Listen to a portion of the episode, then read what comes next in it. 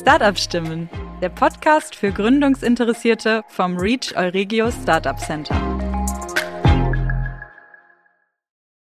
Herzlich willkommen zum Reach Podcast. Wake up and start up. Willkommen beim Gründerinnen-Talk des Reach Podcast. Ich bin Friedrich Grimm, Startup Coach am Reach, dem Oregio Startup Center und spreche heute mit Florian Dostert und Malte Lohaus über ihr Startup Sales 2B und ihre Gründungsgeschichte.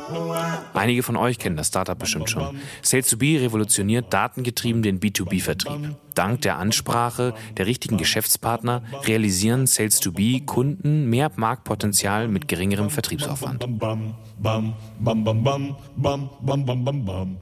Ein fröhliches Moin Moin in die Runde. Hallo Flo, hallo Malte. Schön, dass ihr heute bei uns im Gründerin-Talk seid. Hallo. Moin, hi. Wir drei kennen uns ja schon aus früheren Zeiten aus dem Venture Club und bevor wir jetzt etwas tiefer in die Materie einsteigen, ähm, stellt euch doch bitte jeweils einmal kurz vor und so ein bisschen euren Werdegang. Sehr gut. Ich bin Malte, äh, bin einer der drei Mitgründer von Sales2B, bei uns für Product und Finance zuständig, komme aus dem schönen Münsterland, bin dann zum Studium hingezogen ähm, und ja, bin dann über den VCM und über die Founders Foundation irgendwie so ein bisschen in das ganze Thema Entrepreneurship reingekommen, ähm, ohne irgendwie jeglichen Zwischenstopp in einer, in einer Festanstellung. Von daher direkt äh, Startup-Blut äh, infiltriert bekommen. Genau, das zu mir. Dann knüpfe ich da direkt mal an. Genau, was Malte jetzt vergessen hat zu sagen, ist, dass er sich äh, im Venture Club damals äh, bei mir beworben hat und dass wir uns dadurch kennengelernt haben. Ähm, genau, also ich bin Flo, bin ein, zwei Jahre älter als Malte, ähm, habe tatsächlich schon ein bisschen äh, ja, Luft in der Wirtschaft schnuppern dürfen, aber auch nicht so viel von meinem Studium im äh, schönen Bielefeld. Das kommt in Münster immer besonders gut. Habe ich meine Ausbildung gemacht, ähm, gerade auch im Vertrieb viele Erfahrungen gesammelt und bin dann auch über einen Venture Club zum Gründen und zu meinen Mitgründern gekommen. Und ihr habt das Startup Sales 2B gegründet, äh, datengetrieben Sales zu optimieren. Klingt erstmal nicht sonderlich einfach, ein bisschen komplexer. Könntet ihr mal ein bisschen ausholen und ein bisschen erklären, was eure Geschäftsidee dahinter ist? Gerne. Also wir haben relativ früh gemerkt oder wir sind eigentlich in der Founders Foundation ähm, auf das Problem gestoßen oder die Kernherausforderung gestoßen, dass äh, viele Vertriebsprozesse einfach noch so ein bisschen im äh, letzten Jahrtausend ähm, ja, Potenzial irgendwie stecken und ähm, da einfach viele Sachen noch gar nicht optimiert sind, weil sie in ganz vielen Situationen sehr subjektiv getrieben sind, vertriebliche Entscheidungen, was se nicht schlecht ist, aber wo eine gewisse Objektivität ganz gut tut. Und wo wir jetzt ansetzen, ist, dass wir ähm, anhand der, anhand zahlreicher Datenpunkte aus der vertrieblichen Vergangenheit unserer Kunden verstehen, was ist eigentlich das, das Problem, was sie bei ihren Kunden lösen, was sind die Situationen, in denen sie am besten auf ihre Kunden zugehen konnten, was sind die Argumente, die am besten gezogen haben. Und dieses Wissen aus der Vergangenheit machen wir uns und unseren Kundinnen jetzt zunutze, um die richtigen neuen Potenziale anzusprechen und neue Kunden zu finden, die ähm, jetzt die Herausforderungen Herausforderung haben, die gelöst werden kann mit dem Angebot unserer Kunden. Kannst du dafür mal ein Beispiel geben? Klar. Ganz am Anfang sind wir total breit gestreut gewesen und haben gesagt, es ist eigentlich völlig egal, was du versuchst äh, ja, zu verkaufen. Ähm, haben beispielsweise mit einem, mit einem HR-Anbieter zusammengearbeitet, der hat ein, hat ein total breites Produktportfolio gehabt und wir haben ja irgendwie die Nadel im Heuhaufen gesucht. Mittlerweile sind wir sehr spezifisch und helfen Softwareunternehmen dabei, ganz konkret mit ihren Use Cases, beispielsweise ein äh, Content Management äh, Systemanbieter, der hat einen ganz, ganz konkreten Case und der hilft Unternehmen jetzt dabei, viel ja, internationaler und viel, viel ähm, gezielter ihren eigenen Content zu, zu äh, distribuieren. Und daraus können wir jetzt ganz konkret messen, was sind eigentlich Situationen in der vertrieblichen Vergangenheit, in denen das besonderen Mehrwert geliefert hat und finden dann Unternehmen, die gerade in genau der gleichen Herausforderung stecken, wo unser Kunde dann besonderen Mehrwert liefern kann. Genau. Welches Problem löst ihr denn dann für euren Kunden? Ja, also in vielen Situationen, wenn du, wenn du einen Vertriebler fragst, ähm, ja, welche, was ist eigentlich dein Kunde, dann geht er hin und beschreibt in Hand von sehr segmentierenden Daten. Ja, Unternehmen machen folgenden Umsatz, sitzen in Deutschland, haben so und so viele Mitarbeitende.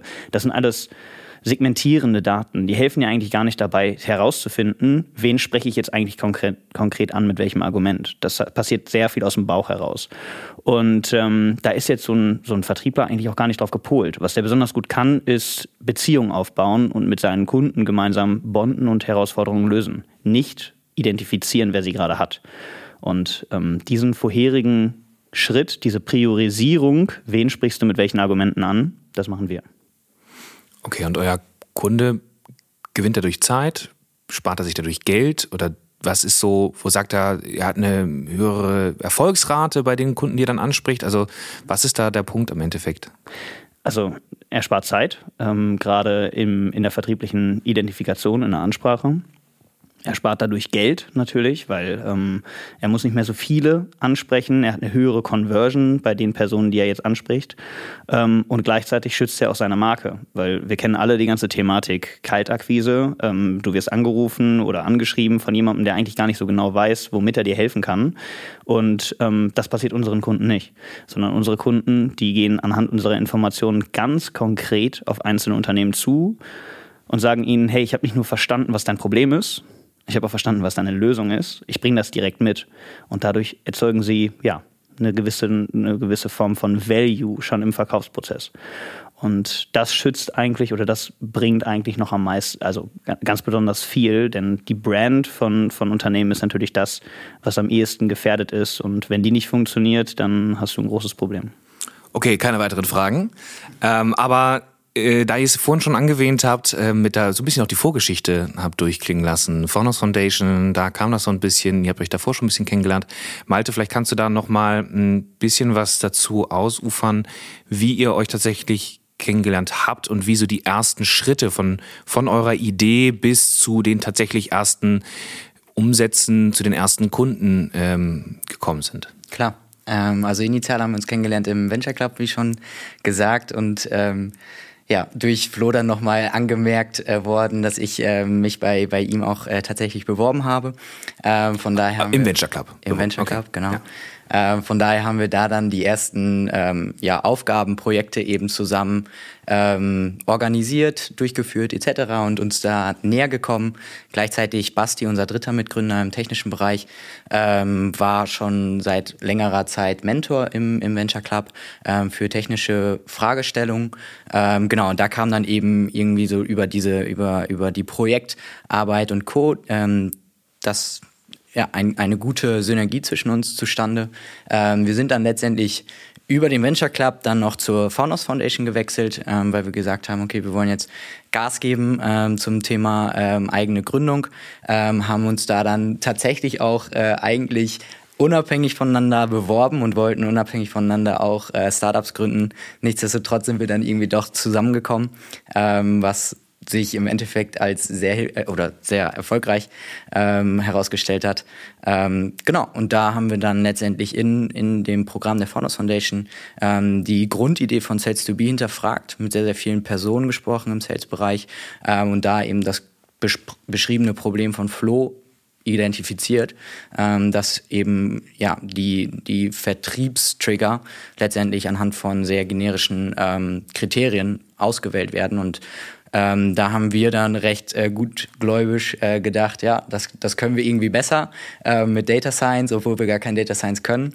Äh, sind dann relativ schnell angefangen ähm, mit ja, den ersten Projekten, haben auch irgendwie nach einem Monat unseren ersten Kunden gewonnen und den mit äh, Excel-Pivot-Tabellen glücklich gemacht. 400 Prozent äh, Vertriebssteigerung äh, auch so erzielen können. Äh, und da haben wir uns dann gedacht, okay, äh, jetzt sollten wir vielleicht doch mal die ersten Data Scientistinnen ähm, reinholen und ähm, denen das, das Ufer in dem Feld überlassen.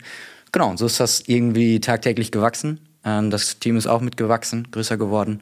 Ähm, Spannend. So war die Geschichte. Das, was du gerade beschrieben hast mit dem tatsächlich dem ersten Umsatz, ähm, das ist ja einer der ganz guten Kennzahlen, wo man tatsächlich als das als Bestätigung nutzen kann, um zu zeigen, dass man Problem Solution Fit hat. Ähm, was ihr jetzt gerade so erzählt habt, das klingt erstmal so, würde ich sagen, gut, das habt ihr jetzt im letzten, in den letzten anderthalb Jahren so hochgezogen, aber ihr seid ja schon ein bisschen länger am Markt. Wann, wann seid ihr, wann habt ihr angefangen mit eurer Idee? Also, so viel länger ist das nicht. Ähm, wir haben im Mai 2019 haben wir den Case für uns gefunden. Äh, haben dann erstmal, wie Malte das schon sagte, recht gutgläubig sind wir erstmal mit gestartet. Das war auch gut so. Ähm, wir haben super rudimentär angefangen. Wir haben nicht den, den Fehler gemacht, den, den viele machen, erst ein Produkt zu bauen und dann mit an den Markt zu gehen. Und also im, im Gegenteil. Ähm, konnten unsere Kunden trotzdem damit glücklich machen und wussten dann, wenn wir das jetzt technologisieren und äh, das haben wir uns natürlich ein bisschen leichter vorgestellt, als das dann am Ende so war. Ähm, können wir damit wirklich ja, was verändern und äh, dann ein cooles Businessmodell daraus bauen. Und auf dem Weg sind wir noch immer. Da sind wir gerade bei einem spannenden Punkt angekommen. Ähm, du sagst es gerade, ihr habt, es, ihr habt es euch ein bisschen leichter vorgestellt. Du hast schon gesagt, ihr habt die ersten Umsätze, äh, hattet ihr relativ schnell gemacht. Ähm, ihr seid sehr schnell in so ein Projektgeschäft gewesen und ähm, konnte natürlich einige Kunden und auch namhafte Kunden natürlich für euch begeistern. Ähm, und du hast selber gerade noch erwähnt, dass ihr gerade noch immer auf dem Weg seid, daraus äh, ein digitales und ein skalierbares Produkt äh, zu entwickeln. Vielleicht Malte, äh, da du natürlich verantwortlich bist für das Produkt, kannst du das mal ein bisschen ausführen, wo ihr jetzt gerade steht, beziehungsweise wo ihr herkommt und was ihr jetzt eigentlich gerade schaffen wollt, so Richtung Produktvision und Co. Ja. Ähm, also mit der Zeit hat, haben sich ähm, bei Sales2B ähm, drei verschiedene Produ Produktversionen ähm, identifizieren lassen. Ähm, die Produktversion 0 blöd gesagt, äh, war so die, die erste, mit der wir angefangen sind, eben sehr, sehr manuelles Business, wo wir gesagt haben, okay, wir wollen jetzt erstmal den Markt verstehen, wir wollen unser Geschäftsmodell verstehen und ähm, da ist es erstmal ähm, egal, auf welchen Wege wir das machen. Hauptsache, wir bleiben dem Grundkonstrukt der Analyse treu und sind dann eben angefangen mit ähm, wenig Data Science, ähm, mit vielleicht ansatzweise ein paar Daten. Ähm, und das hat dann entsprechende ähm, ja, Erfolge schon mal irgendwie gezeigt. Ähm, von daher war so der, die Produktversion 0 sehr, sehr auf die Technologie getrimmt. Ähm, also wirklich erstmal auch die Technologie hinter dem Ganzen ähm, aufzubauen im Sinne von, wir müssen erstmal Datenstrukturen aufbereiten, weil ähm, klar, ein Unternehmen halt auch einfach verschiedenste Daten, ähm, die man so auch gar nicht abzählen kann, ähm, über sich preisgibt im, im Internet oder in Datenbanken gefunden etc. Und dieses Datenkonstrukt aufzubauen, die Analysemethoden dahinter ähm, zu ähm, abzuwägen und zu identifizieren, welche die erfolgreichsten sind, das war so der, der Ausgangspunkt, ähm, wo wir eben erstmalig von Technologie sprechen und noch gar nicht so in diesem Produktgedanken sind. Ähm, und dann kam eben äh, mit der Zeit der, die Produktversion 1 dann tatsächlich auch ähm, zustande. Produktversion in dem Sinne, dass wir eben auch ein nutzbares Frontend entwickelt haben, wo wir dann initial erstmal die internen Prozesse ähm, technologisieren wollten. Also da auch, wie du sagtest, klar auf dieses auf diese Dienstleistungsschiene in dem Sinne bleiben. Unsere Technologie dahinter, also mit den Analysen der Daten, die wir ähm, bei uns in der Datenbank sammeln, ähm, anfangen und die Prozesse dahinter zur Qualifizierung ähm, technologisieren und letztendlich das Ergebnis ausschließlich an unseren Kunden übermitteln. Ähm, das hat verschiedenste Vorteile gehabt. Ähm, eben initial, dass wir mit recht wenig Produkt relativ viel Customer Discovery ähm, durchführen konnten. Ähm, das war, glaube ich, ein sehr, sehr großer Vorteil, dass wir sehr, sehr kurze äh, Feedback-Zyklen hatten, weil eben die, die Nutzer des, des Produkts bei uns intern im, im, im Team waren und ähm, quasi äh, einen Raum weitergehen mussten, um, um Feedback ähm, übermitteln zu können.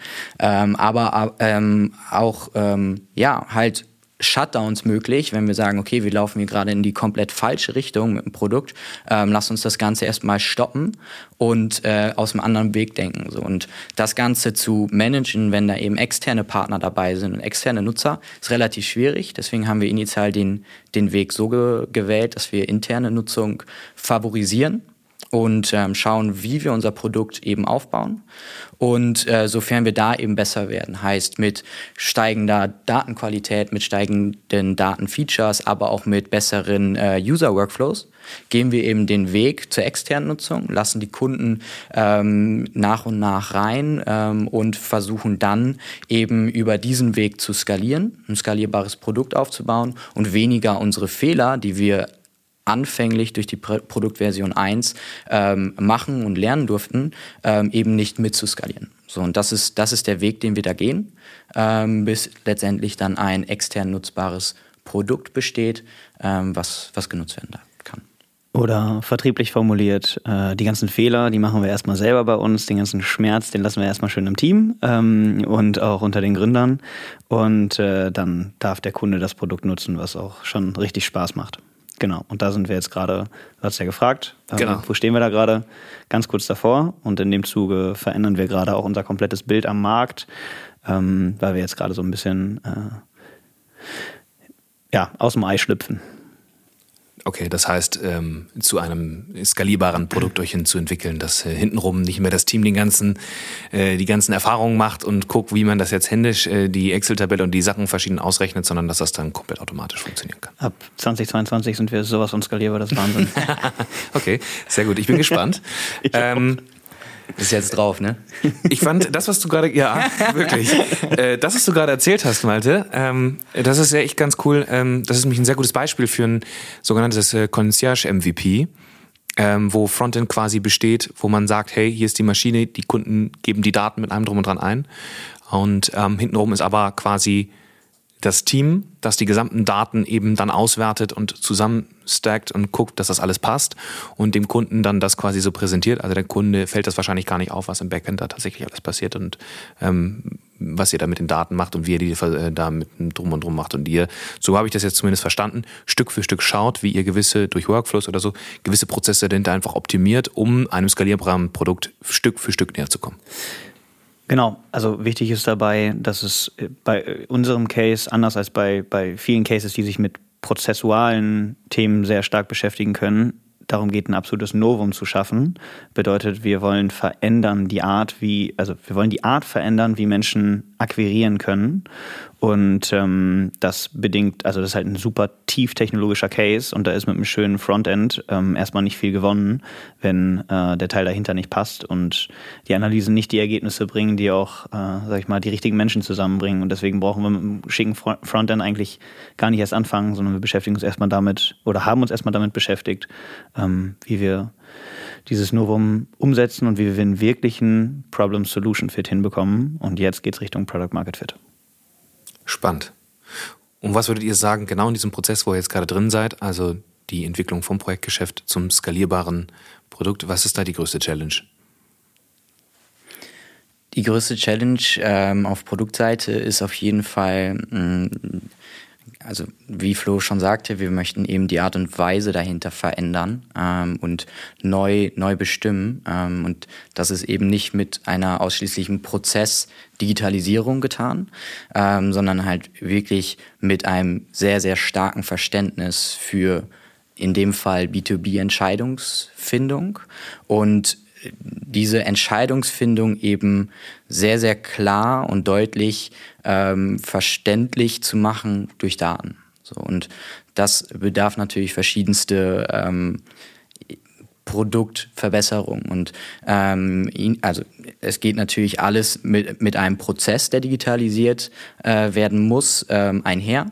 Darüber hinaus müssen wir Analyseverfahren identifizieren, die eben sehr, sehr sinnvolle Ergebnisse liefern und, und dadurch dann eben auch die Magic ähm, äh, greifbar machen. Aber auch der dritte Bestandteil, und das ist aktuell eine sehr große Herausforderung oder ein, wesentlicher Teil unseres Tun im, im Product-Bereich, eben die Datenbeschaffung. Wir greifen eben auf Daten ähm, oder auf öffentliche Daten und alternative Daten zurück, die eben technologisch und automatisiert genutzt werden sollten. Und da gehen wir den richtigen Weg. Wir haben jetzt viele Partner identifiziert, mit denen wir da zusammenarbeiten in verschiedensten Bereichen.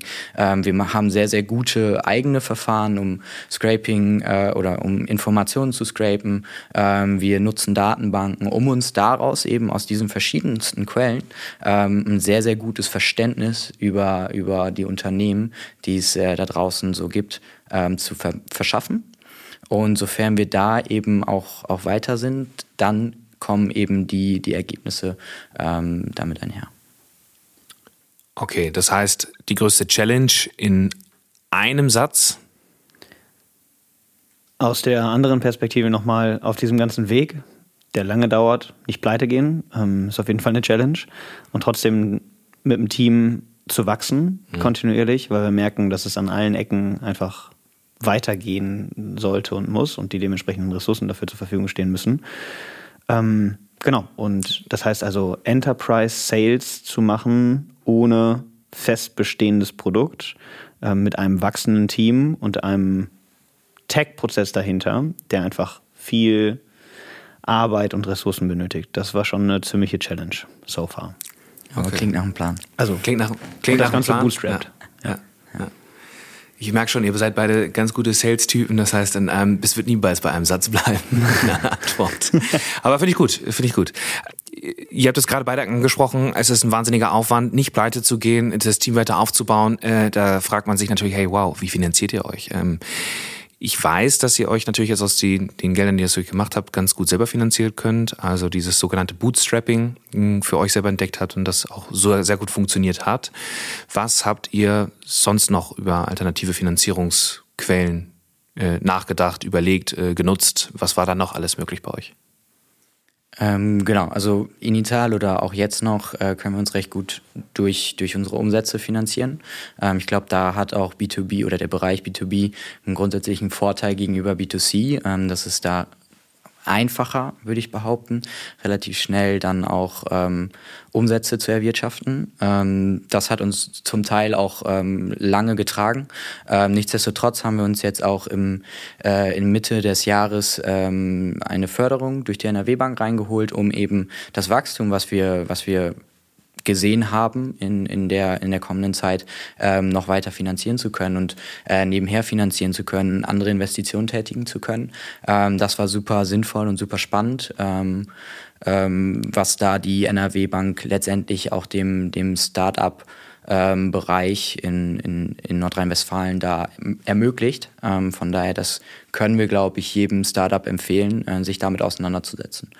Und nichtsdestotrotz, klar, ähm, langfristig schauen wir uns da natürlich noch ähm, weitere Finanzierungsquellen an. Ähm, grundsätzlich fahren wir den Weg, dass wir lange bootstrappen möchten, dass wir recht spät ähm, großes Geld aufnehmen möchten, um eben ähm, ja, die, die gewisse Anfangszeit gut überbrücken zu können und dann eben äh, zur Skalierung, zu, zu größeren Skaleneffekten etc. Geld aufzunehmen und dann im großen Stil. Okay. Und ihr seid jetzt an, einer, an, einem Punkt angekommen, wo ihr, äh, das macht irgendwie sehr viel Sinn bei euch von dem, von einem Projektgeschäft Richtung äh, skalierbares Projekt. Das heißt, ihr müsst gucken, wie ihr euch natürlich jetzt finanziert habt. Aber ähm, da ist natürlich dann auch ähm, häufig bei vielen Startups eine Schnittstelle angekommen oder ein Punkt erreicht, wo man über ein Rebranding und einen neuen Namen nachdenkt. Warum ein neuer Name? Was geht damit einher? Und äh, könnt ihr da schon ein bisschen mehr zu verraten? Klar, also ähm, ist cool, dass das mehrere machen, das wusste ich nicht ähm, an, an dem Punkt, aber äh, ist auf jeden Fall logisch. Bei uns kommt das tatsächlich gar nicht so sehr aus, dem, aus der Änderung des Businessmodells heraus, sondern Vielleicht haben wir einfach ein bisschen länger gebraucht, um zu verstehen, wo wir mit dem Ding die nächsten Jahre hinwollen ähm, als andere. Und ähm, der Name, unter dem das, das Ganze bisher, sage ich mal, sich so entwickelt hat, fängt diesen Sinn oder diese Vision nicht. Und ähm, dann ist irgendwann der Punkt, an dem man sagt, okay, jetzt gehen wir mal in die Richtung, dass, dass eine ganze Brand, ähm, ein Produkt, was an den Markt geht, mehr und mehr, sich auch in einem, ja, übergeordneten Thema fängt. Und ähm, da haben wir jetzt ein bisschen mit einer sehr coolen Agentur hier aus Münster, mit der TENS, ähm, die wir auch aus dem Venture Club-Umfeld kennen übrigens, ähm, haben wir sehr lange ja, uns damit beschäftigt, was sind eigentlich die, die Core Values, was sind eigentlich die, die wirklichen Aussagen dieser Brand, ähm, wo wir damit hinwollen. Und jetzt kriegen wir das noch visualisiert und dann sagen wir auch, wie das, wie das Ganze heißt. Dann geben wir dem, äh, dem Kind einen Namen und ähm, das wird jetzt alles noch bis Ende des Jahres passieren, weil, haben wir ja gesagt, ab 1.1. wird massiv skaliert und das muss natürlich unter neuem Namen passieren. Okay, gut. Also der Name steht schon, aber ihr wollt den jetzt hier nicht zufällig Das ist absolut richtig, ja. Okay, schade. Ja, vielleicht äh, kriegen wir den irgendwie anders nochmal raus. ähm, okay, ähm, ihr seid natürlich, weil ihr natürlich auch sales getrieben seid und äh, natürlich dementsprechend auch äh, häufig euer Produkt verkauft, auch ziemlich stark im Netzwerken. Also ich glaube, es gibt keine Gründer oder Gründerinnen hier in der Region, die nicht schon mal Berührungspunkte mit euch hatten. Ähm, also ihr seid sehr umtriebig im Thema Netzwerken per se. Hm, vielleicht gerade für unsere Zuhörer und Zuhörerinnen, wo viele natürlich auch angehende Gründer und Gründerinnen sind, ähm, wie essentiell schätzt ihr dieses Thema Netzwerken äh, ein und habt ihr da vielleicht auch ein paar Kniffe, ein paar Tipps, wie man an gute Kontakte rankommt, wie man gute Kontakte aufbauen kann? Voll. Also ich glaube, das absolut zentralste Thema ist einfach Mehrwert geben und nicht eine Gegenleistung dafür erwarten, sondern gucken, wo man supporten kann. Ganz viele Menschen, gerade die irgendwie an einem Stage sind, wo man vielleicht schon rausgewachsen ist, kann man einfach mit ein bisschen Zeit und mit ein bisschen ähm, Reden unterstützen. Ähm, das ist meiner Meinung nach das absolut zentralste Element von, von Netzwerken, von zwischenmenschliche Bindung aufbauen. Ähm, das ist übrigens auch das, worauf unser Produkt basiert. Ne? Also das ist irgendwie alles das Gleiche. Zwischenmenschlichkeit funktioniert ja auf, auf gegenseitig Mehrwert bieten. Ähm, und sonst Veranstaltungen und Netzwerke suchen, wie das Reach, ähm, wie aber auch den Venture Club. Also wenn man sich schon während des Studiums denkt, das könnte was für mich sein, ich glaube, da gibt es keinen zu früh, sich äh, anzufangen, ein Netzwerk aufzubauen. Ähm, und ja, wie gesagt, zentralstes Element, nicht direkt einen Gegenwert dafür erwarten, sondern einfach gerne Mehrwert geben und gucken, dass man irgendwie gemeinsam nach vorne kommt. Ja, und ich glaube, das funktioniert in Münster mittlerweile ziemlich gut. Thema Community, man unterstützt sich gegenseitig. Ja. Ähm, oder äh, wie hieß dieser eine Spruch? Ähm, give before you take.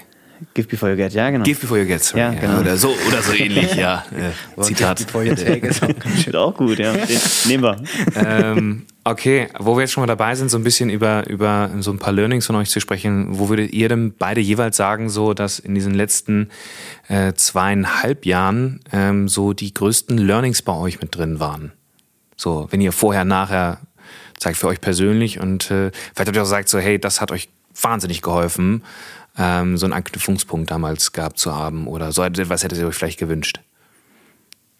Wenn ich mal anfangen darf. Ähm, ich glaube, das Spannendste ähm, in der Retro-Perspektive ist, dass wir sehr stark aus eben Fehlern oder Fuck-ups lernen konnten. Ähm, also dieser Spruch mit ähm, oder die ganzen Veranstaltungen rund um Fuck Up Night haben auf jeden Fall ihre Berechtigung, ähm, weil daraus so auch bei uns ähm, sehr viel Positives sich entwickeln kann, sofern man da eben mit einem ja Stück weit gelassenen Kopf, äh, einem ruhigen äh, Gedanken ähm, rangeht und ähm, dann eben versucht aus dieser Problematik dann ähm, doch einen guten guten Weg herauszufinden.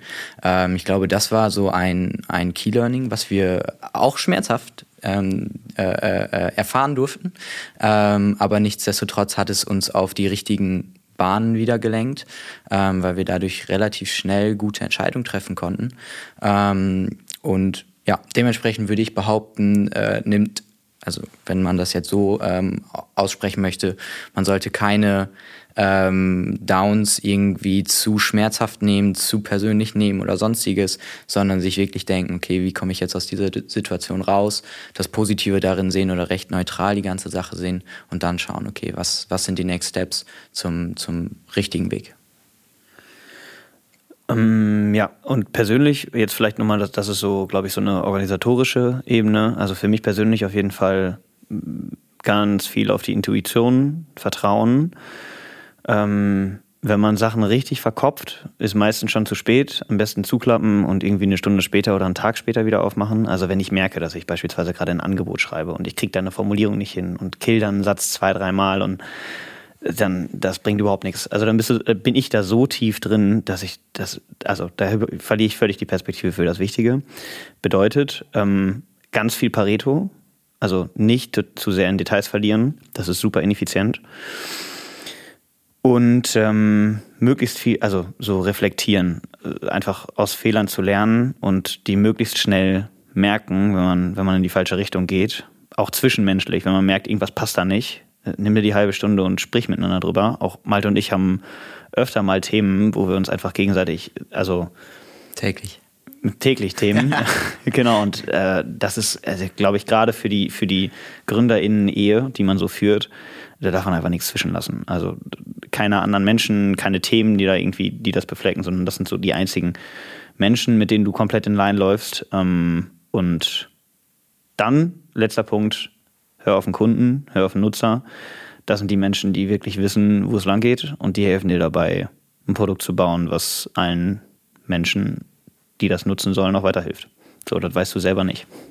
Um, um da vielleicht nochmal anzuknüpfen und auch ähm, auf jeden Fall das Team in allen Belangen mit reinziehen. Also ähm, das Team, das sagt man ja auch immer so leicht, aber es ist de facto so, das Team ist alles. So, ähm, unser schönster Spruch ist, glaube ich, was machen wir hier eigentlich? Und äh, aber das Team ist letztendlich alles und das Team, ja, ist Sales to Be in dem Sinne ähm, und und entwickelt Sales to Be tagtäglich weiter und bringt es auf die richtigen Bahnen und wir können, glaube ich, ähm, ehrlich sagen, dass wir zu jeder Zeit Transparenz dem Team äußern, ähm, in jedem Belang, wenn es gut läuft, wenn es scheiße läuft.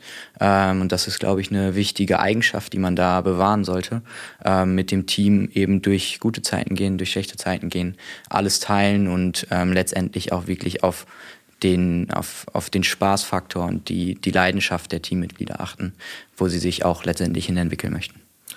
Ein ganz, äh, wo du das gerade anbringst, ein super wichtiger Punkt, gerade Team. Ähm, auch das, was du gesagt hast, Flo, ähm, sehr zentrale Message zu sagen, keiner wird euch, also kein Freund, kein Kumpel, kein Experte wird euch sagen, ob das Produkt gut ist oder nicht, sondern eure Kunden werden es euch sagen, was sie möchten. Ähm, aber vielleicht nochmal zu dem Punkt Team, was du gesagt hast. Was ist denn dann eure nächste Team-Building-Maßnahme? Wann findet die statt und was wird das sein? Also okay. Basti würde jetzt reinschreiben oder reinschreien Bouldern. Äh, dann waren wir, glaube ich, schon das zehnte Mal in der Boulderhalle. Äh, aber Flo, sag du doch gerne was. Also heute ist Mittwoch ähm, und okay. Mittwoch kennt man in Münster eigentlich ganz gut als Yoga-Mittwoch. Nein, Spaß. Ähm, kennt man in Münster eigentlich ganz gut dadurch, dass man zwischendurch mal zusammen durch die Kneipen zieht. Heute kommt ein neues Teammitglied von uns, äh, das erste Mal, die wohnt momentan in Essen ähm, und lernt heute einen Großteil des Teams kennen. Den gehen wir zusammen durch ein, zwei Kneipen. Ähm, liebe Kunden, wir sind natürlich morgen ab 9 Uhr für euch da. Ähm, und äh, genau, vorher machen wir eine Runde Yoga zusammen und dann haben wir das runde Paket. Solche Sachen, das sind Kleinigkeiten. Ähm, geht nicht darum, dass man permanent in den Actionpark zusammenfährt, obwohl wir auch gerade zusammen so eine Team-Offside hatten, was auch mega geil war. Ja. Ähm, genau, einfach viele Kleinigkeiten zwischendurch und darauf achten, dass das Team auch sich einfach wohl miteinander fühlt und alle reinpassen. Stichwort äh, Startup Culture in dem Sinne. Kurze ja. Zwischenfrage, wann warst du das letzte Mal um 9 Uhr im Büro? Sowas, das, das meinte ich. Vor fünf Minuten meinte ich genau das. Das besprechen wir gleich, Malte. Beim Yoga. Ja, okay. Beim Yoga. Perfekt. Ja, da bin ich dann nicht mehr mit dabei. Ähm, Schade, eigentlich. Ja, nächstes Topic, äh, äh, da sprechen wir jetzt nicht weiter drüber. Und zwar, ähm, wo wir jetzt noch bei den ganzen Insights bei euch sind, was ihr daraus ziehen konntet, vielleicht um jetzt so ein bisschen äh, den, den, den Spieß einmal umzudrehen, wo ist denn jetzt aktuell bei euch als Startup so äh, Punkte, wo ihr sagt, da braucht ihr Unterstützung, äh, wo ihr sagt, das fehlt hier noch in der Community, das ist zum Beispiel auch noch etwas, was wir als Reach noch leisten könnten oder einen, einen generellen Shoutout sagen so, hey, äh, wir brauchen jetzt XYZ und ähm, vielleicht kann dann hier die Community, die dann hier zuhört, da auch irgendwo mithelfen. Also ich würde mal damit anfangen, was, was fehlt, glaube ich, generell so in, im deutschen Denken noch so ein bisschen, ist ähm, einfach ganz früh rausgehen mit Ideen, mit Validierung, mit Produkten. Ich kann mir vorstellen, dass auch gerade so im Reach-Kontext, ähm, in dem es dann darum geht, dass auch viele Dinge aus der Wissenschaft in die Wirtschaft gebracht werden, ähm, da einfach, also das manchmal noch viel schneller gehen kann und man Mensch, die richtigen Menschen miteinander an den Tisch bringen kann, ähm, um möglichst schnell an den Markt zu gehen habe ich aber zu wenig Insights, um richtig beurteilen zu können, wie schnell das schon, schon funktioniert, aber wahrscheinlich geht da immer schneller. Ähm, wir wollen wachsen und ähm, als Technologieunternehmen natürlich größtenteils auch im technologischen Bereich. Wir haben ein extrem geiles, kommunikatives, smartes Tech-Team, ähm, was nach Unterstützung sucht, sowohl Junior als auch Senior. Ähm, Menschen, die Bock haben, unsere Vision zu joinen und ähm, ja, dann, glaube ich, hast du momentan noch eine ganz extrem wichtige Stelle. Genau, wir suchen auch gerade noch im Product-Team ähm, nach einer oder einem Product Designer, Designerin, ähm, die uns eben als kreativer Part des Ganzen ähm, unterstützt, ähm, das Branding der, des Produktes letztendlich mitgestaltet, ähm, die Visual Identity äh, mit erarbeitet und ähm, dadurch eben diesen Weg, den wir eben beschrieben haben, um da den Bogen nochmal zu spannen, ähm, hin zum, zum Kunden, zu einem schönen äh, Frontend ja, mitgestaltet und, und verantwortet. Und wenn sonst vielleicht noch ein Head of Sales von so einem Enterprise Tech Unternehmen zuhört, dann äh, freue ich mich auch auf jeden Fall auf den Inbound. Ja. Okay, cool. Ich bin mal gespannt, ähm, wie viele Personen sich jetzt im Nachgang bei euch dann melden werden. Ja, klingelt schon. Klingelt schon, ich merke das schon. ist ja auch live. Äh, die nee, Celonis-Gründer hören doch auch zu, oder nicht? Ja, bestimmt. Wollte ich schon meinen. Also, ja, den schicken wir Die das. Ansprache war doch eben äh, verstanden, glaube ich. Ja. okay, cool. Und ähm, vielleicht noch ganz kurz, ihr habt jetzt alle neugierig gemacht, wie können sie sich denn mit euch persönlich oder äh, in Verbindung setzen oder vielleicht auch äh, die, die Stellen nochmal einsehen oder wie, wie kommen die denn jetzt auf euch, wenn sie jetzt weitere Informationen bekommen möchten? Also mich am besten über TikTok. Nein, ähm, gerade in HR sind wir äh, extrem happy darüber, dass Rebecca bei uns aus dem Team dieses Thema unfassbar gefressen hat und, und sehr, sehr stark ähm, voranpusht. Das heißt also, da am besten immer äh, an Rebecca Aufenkamp wenden bei uns aus dem Team, ähm, sonst im Zweifel auch gerne bei Malte oder mir. Ähm, dann meldet sich Rebecca zurück, weil die nämlich unsere äh, LinkedIn-Accounts auch äh, gut unter Kontrolle hat. Nein, ähm, genau, also LinkedIn, Telefon, sonst äh, Wintersstraße äh, 68, einfach vorbeikommen gegenüber von Marias Pasta Bar. Ähm, wollte ich gerade sagen, um 13 Uhr trifft man uns dann, denke ich mal, eigentlich häufig in der Marias Pasta Bar. Genau. Äh, zum, zum gemeinsamen Lunch ist da immer Zeit. Cool. Genau. Und Malte natürlich auch über Instagram. Ja, der ist da viel unterwegs. Danke für das, für den Shoutout. Perfekt, äh, dann wissen wir Bescheid. Äh, Malte, äh, Flo, äh, vielen Dank, dass ihr heute hier wart für diesen äh, kleinen Podcast und äh, mal eure Insights mit äh, uns hier geteilt habt, was ihr gelernt habt, äh, wo eure Reise jetzt auch hingeht. Und ähm, wir sind euch äh, wirklich sehr dankbar, was ihr für diese Gründungsszene ähm, als äh, beide Gründer und mit eurem Startup hier tut. Ähm, und äh, wir drücken euch natürlich auch die Daumen für alles weitere, was da kommt. Und äh, solltet ihr irgendwie noch was vom Reach benötigen oder irgendwas wollen oder so, wir sind immer da und äh, Fragen kostet nicht und schadet meistens auch nicht. Und vielleicht äh, können wir euch dann auch da noch unterstützen.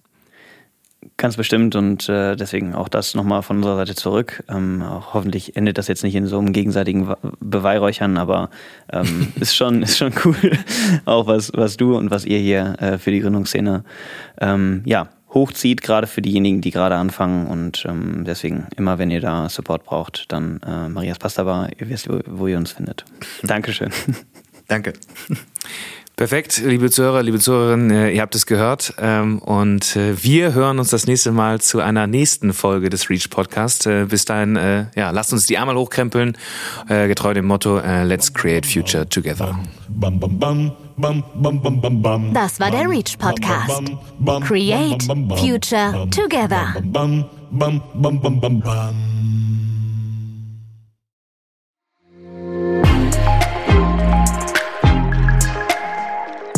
Reach From Science to Startup.